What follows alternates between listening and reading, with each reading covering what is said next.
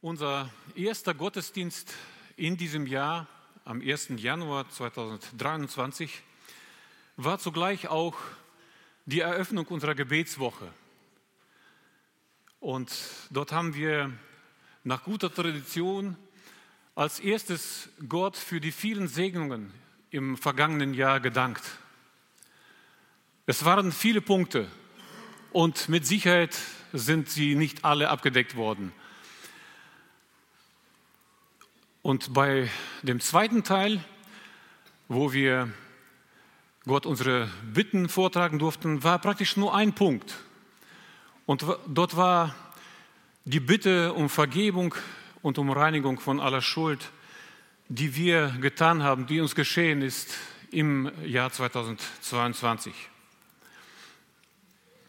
Wir beten, das Thema hieß, wir bitten Gott um Vergebung unserer Sünden und um Reinigung von aller Schuld. Und ich habe für mich gemerkt, dass dieser Punkt für uns Kinder Gottes schwierig sein kann. Denn wir wissen als Kinder Gottes, dass Jesus Christus sein Leben am Kreuz auf Golgatha für uns gegeben hat und auf diese Weise für alle Schuld und Sünde die du gemacht hast oder machen konntest, für alle Schuld dieser Welt vollkommen bezahlt hat. Jeder, der sich im Glauben an ihn gewandt hat, um Vergebung der Sünde gebeten, hat sie auch mit Sicherheit bekommen. Das sagt uns sein Wort. Warum denn jetzt weiter um Vergebung bitten, wenn wir sie schon haben? Die Antwort auf diese Frage ist relevant, ist sehr wichtig für, unsere Nach für den Weg der Nachfolge. Und deswegen dachte ich, wäre gut, dieser Frage anhand des Wortes Gottes nachzugehen. Und das wollen wir heute tun. Als erstes ein kleiner Exkurs zum Thema Sünde und Vergebung. Bevor die Sünde in diese Welt kam, lebte das erste Menschenehepaar in wirklich paradiesischem Zustand, im Paradies hier auf Erden. Alles lief nach Gottes Plan und nach seinen Prinzipien und es lief gut. Danach, verführt durch den Feind Gottes, entschied sich der Mensch zum ersten Mal gegen den ausgesprochenen Willen Gottes zu handeln. Die Sünde nahm Einzug in diese Welt. Und das hat den Menschen und auch sein komplettes Umfeld dramatisch verändert. Dazu kommt, dass die Sünde ab dann nicht mehr nur eine Option war, sondern zum Teil seiner Natur wurde, zum, zu seiner DNA. Und somit auch zu unserer DNA, weil wir Nachkommen sind. Alles, was seitdem in dieser Welt schiefgelaufen ist, bis heute, ist direkt auf diese erste Sünde zurückzuführen. Und das größte Problem aus dem Sündenfall war, das Verhältnis zu Gott war zerbrochen. Gottes Lösung für dieses, für dieses Problem war in einem Wort zusammengefasst, Vergebung.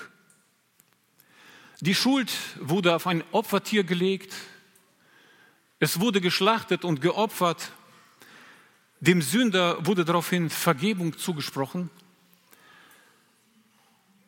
Das war eine symbolische Handlung und ein Hinweis auf Jesus Christus, den versprochenen Messias, der in diese Welt kommen sollte, vollkommen schuldlos und sündlos, hat er dann die Sünde dieser Welt auf sich genommen und am Kreuz auf Golgatha vollkommen gesünd und bezahlt, getilgt. Im Hebräerbrief Kapitel 9, Vers 12 lesen wir über Jesus. Er ist als hoher Priester auch nicht durch das Blut von Böcken und Kälbern, sondern durch sein eigenes Blut ein für allemal in das Heiligtum eingegangen und hat eine ewige Erlösung erworben. Jesus Christus starb am Kreuz auf Golgatha als Opfer für die Sünde dieser Welt und somit auch für deine und meine Sünden, die damals alle noch in der Zukunft lagen. Jeder Mensch, absolut unabhängig von dem, welche und wie viele Sünden er getan hat, jeder Mensch, der sich im Glauben an Jesus Christus wendet, durch Buße und Bekehrung, bekommt die völlige Ver äh, Vergebung und eine ewige Erlösung geschenkt, zuteil, zugeteilt. Und Erlösung ist viel mehr als nur Freiheit von der Schuld für unsere Sünden. Vergeben wird nicht nur jede, auch noch so große Sünde, sondern vergeben wird hier der Stand der Gottlosigkeit und der Rebellion gegen Gott, in dem wir alle seit dem ersten Sündenfall sind. Durch diese Erlösung kommt der Mensch wieder in die Gemeinschaft mit Gott. Es ist ein Vater-Kind-Verhältnis, das wir bekommen durch diese Erlösung. Ein Leben in einer echten Beziehung zwischen Gott und Mensch. Im 1. Johannesbrief, Kapitel 3, Vers 1 lesen wir, Seht, welch eine Liebe hat uns der Vater erwiesen, dass wir Gottes Kinder heißen sollen. Und wir sind es auch. Dieser Stand der äh, Gotteskindschaft ist wertvoller als alle Schätze dieser Welt. Wir verstehen und schätzen diesen Stand von Tag zu Tag mehr. Aber auch gerade am Anfang unseres Weges mit Gott schätzen wir und freuen uns und genießen, weil der krasse Unterschied zwischen einem Leben ohne Gott und dem Leben jetzt in der Gemeinschaft mit Gott noch so deutlich vor unseren Augen ist. Wir genießen die große Erleichterung durch die Vergebung der Sünde und bekommen durch die Gemeinschaft mit Gott die Weisheit und Kraft für unser tägliches Leben. In einem Lied singen wir, welch Glück ist es, erlöst zu sein. Herr, durch dein Blut. Ich tauche mich tief hinein in diese Flut.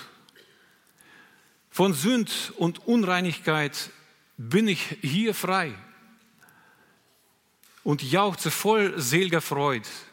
Jesus ist treu. Wir genießen es und sind gespannt auf die Ewigkeit. Denn das Größte steht uns noch bevor.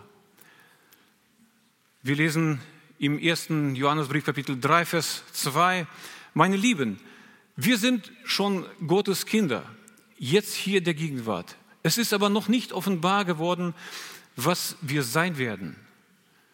Wir wissen aber, wenn es offenbar wird, werden wir ihm gleich sein, denn wir werden ihn sehen, wie er ist.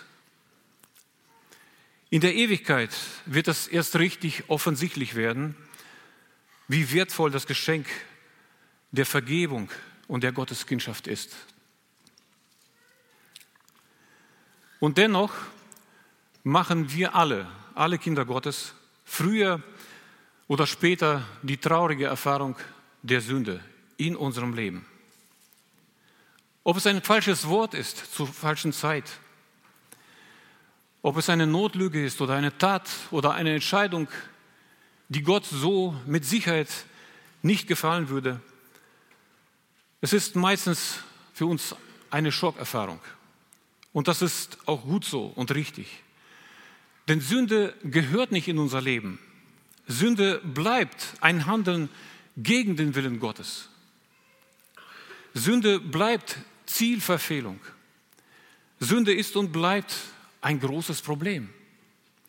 Allerdings für uns Kinder Gottes, die wir an Jesus Christus glauben, ein gelöstes Problem. Wie sieht denn die Lösung des Sündenproblems für uns Kinder Gottes aus? Ich möchte es anhand vier Punkten deutlich machen, ohne den Anspruch der Vollständigkeit. Erstens, durch das Wort Gottes sind wir bestens informiert und zwar über den Willen Gottes und über seine Ziele in unserem Leben. Und durch seinen Geist, der in, uns, in unserem Herzen wohnt, lernen wir von Tag zu Tag besser, diese Ziele, diese Ziele zu verstehen und zu erreichen. Im Johannesevangelium Kapitel 15, Vers 16 sagt Jesus, nicht ihr habt mich erwählt, sondern ich habe euch erwählt und bestimmt, dass ihr hingeht und Frucht bringt und eure Frucht bleibt, damit wenn ihr den Vater bittet in meinem Namen, er es euch gebe. Die wahren Absichten Gottes mit unserem Leben zu verstehen und zu kennen, bewahrt uns vor sehr vielen Zielverfehlungen, vor sehr vielen Sünden. Das ist der erste Punkt. Gott hat einen Plan für dich. Gott hat einen Plan für mich. Sich diesem Plan hinzugeben, gibt unserem Leben eine Richtung und bewahrt es vor Sünde. Zweitens, durch das Wort Gottes und durch den Reichtum an der Unterweisung hier in der Gemeinde sind wir bestens über die Sünde informiert. Wir wissen meistens nicht nur, was Sünde ist und was nicht, sondern wir wissen auch, was zu Sünde führen kann in meinem Leben und auch was uns davor bewahren kann. In 1. Korinther zum Beispiel lesen wir Kapitel 15, Vers 33, lasst euch nicht verführen, schlechter Umgang verdirbt gute Sitten. Und es ist wahr, die meisten von uns können bestätigen, schlechter Umgang bringt schlechten Einfluss in unserem Leben. Wenn wir ihn nicht lassen, wird das früher oder später dazu führen, dass auch wir in Sünde geraten. Im Psalm 1, Verse 1 und 2 lesen wir, Wohl dem, der nicht wandelt im Rat der Gottlosen, noch tritt auf den Weg der Sünder, noch sitzt, wo die Spötter, Spötter sitzen, sondern hat Lust am Gesetz des Herrn und sinnt über seinem Gesetz Tag und Nacht. Je mehr wir in der Gemeinschaft mit Gott und seinem Wort bleiben, je mehr wir davon erfüllt sind, desto weniger stehen wir in der Gefahr zu sündigen. Drittens, das Wort Gottes klärt uns darüber auf, warum es so ist, dass wir überhaupt als Christen, die schon lange unterwegs sind mit Gott, trotzdem noch in der Gefahr sind zu sündigen.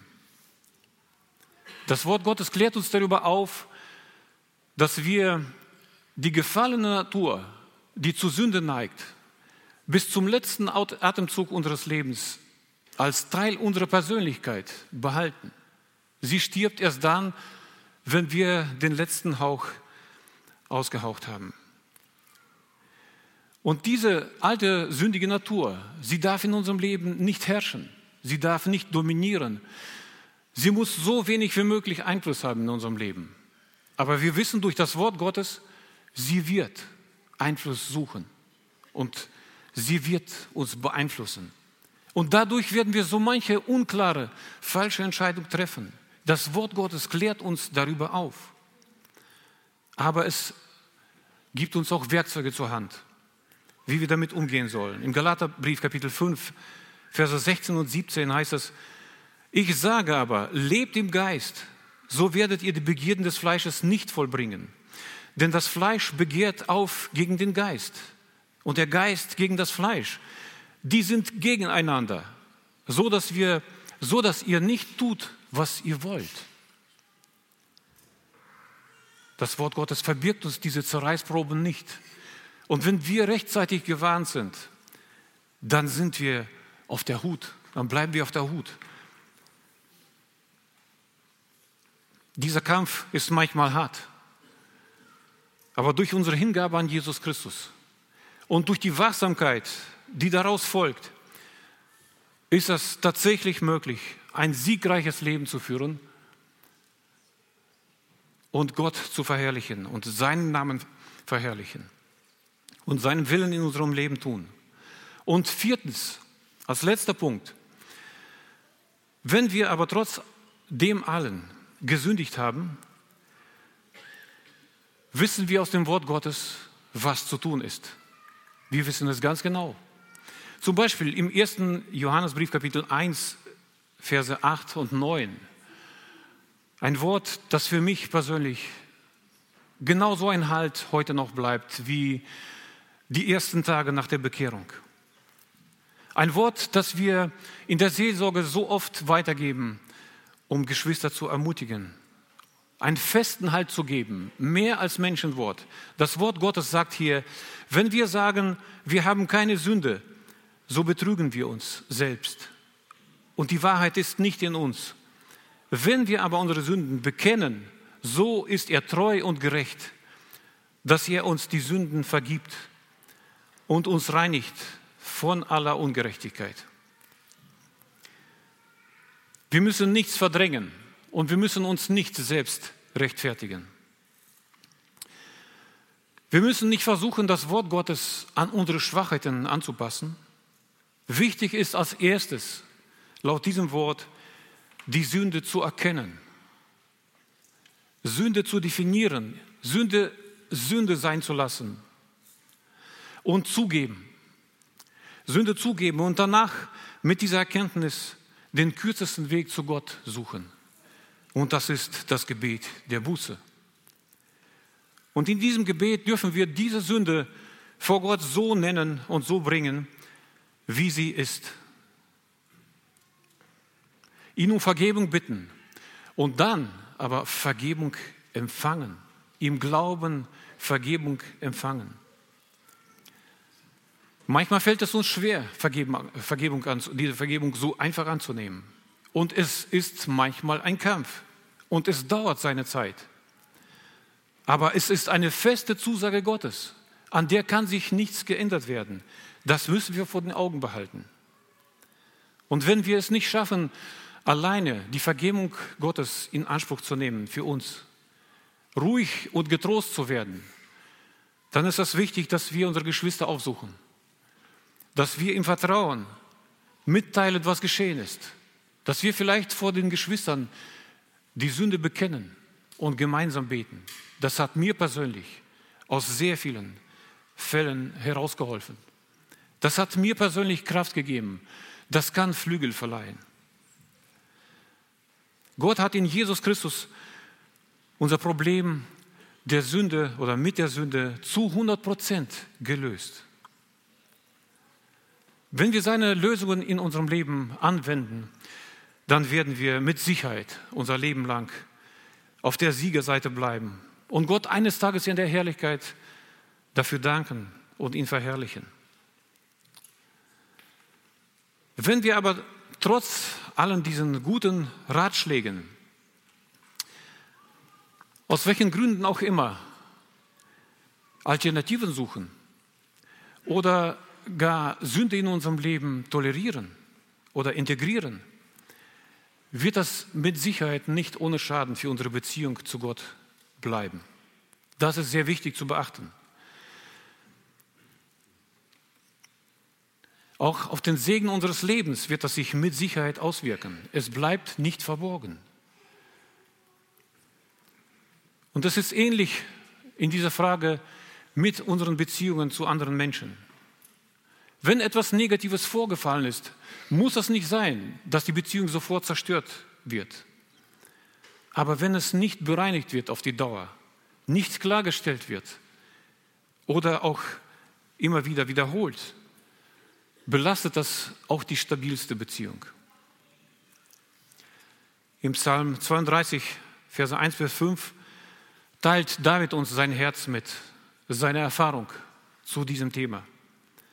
Und er sagt, wohl dem, dem die Übertretungen vergeben sind, dem die Sünde bedeckt ist, wohl dem Menschen, dem der Herr die Schuld nicht zurechnet, in dessen Geist kein Trug ist. Denn als ich es wollte verschweigen, verschmachteten meine Gebeine durch mein tägliches Klagen. Denn deine Hand lag Tag und Nacht schwer auf mir, dass mein Saft vertrocknete, wie es im Sommer dürre wird. Darum bekannte ich dir meine Sünde und meine Schuld verhehlte ich nicht. Ich sprach, ich will dem Herrn meine Übertretungen bekennen. Da vergabst du mir die Schuld meiner Sünde. Die Erfahrung durch die Belastung Durch eine nicht bereinigte Sünde teilen wir leider wahrscheinlich so ziemlich alle miteinander. Aber wie herrlich ist auch diese Erfahrung der Vergebung miteinander zu teilen, wenn wir uns durchgerungen sind, wenn Gott uns die Augen gegeben hat und wir uns den Ruck gegeben haben und mit der Sünde, die uns fertig macht, vor Gott kommen, ihn um Vergebung bitten. Es ist einfach herrlich, Vergebung zu empfangen. Deswegen ist das so wichtig, immer wieder vor Gott stille zu werden. Nicht nur einmal am Anfang des Jahres in der Gebetswoche, aber dort als Gemeinde ist es sehr wichtig zu tun. Deswegen ist es so wichtig, dass wir als Gemeinde es zulassen, dass wir Sünden bekennen. Weil wir alle mit dieser sündigen Natur leben und sie irritiert uns alle, ohne Ausnahmen. Egal wie erfahren als Christ oder wie unerfahren. Es ist ganz klar, dass es geschieht. Und es ist wichtig, dass du, wenn es bei dir in deinem Leben der Fall ist, dass du dich nicht länger damit herumschleppst, dass du genau weißt, das Wort Gottes spricht darüber Klartext. Vor, vor Gott ist das kein Geheimnis. Und vor, der, vor deinen Geschwistern ist es auch kein Geheimnis, dass jeder von uns sich versündigen kann. Und dass wir froh mit Mut vor Gott treten, uns vor ihm beugen, seine Vergebung in Anspruch nehmen und von der Sünde frei werden. Es ist wichtig, dass wir stille werden vor dem Abendmahl. Es ist wichtig, dass wir stille werden, vielleicht jeden Abend und Gott um Vergebung bitten für Sünden, die uns bewusst geworden sind, aber auch für die Unbewussten. Im Psalm 19, Vers 13 lesen wir, wer kann merken, wie oft er fehlt? Verzeih mir die verborgenen Sünden. Und tatsächlich gibt es Sünden, die wir entweder verdrängt oder vergessen oder gar nicht mitbekommen haben. Da dürfen wir getrost vor Gott treten, ohne Angst. Wir sind seine Kinder und wir dürfen unseren Vater um Vergebung bitten. Und die Sünde wird uns vergeben.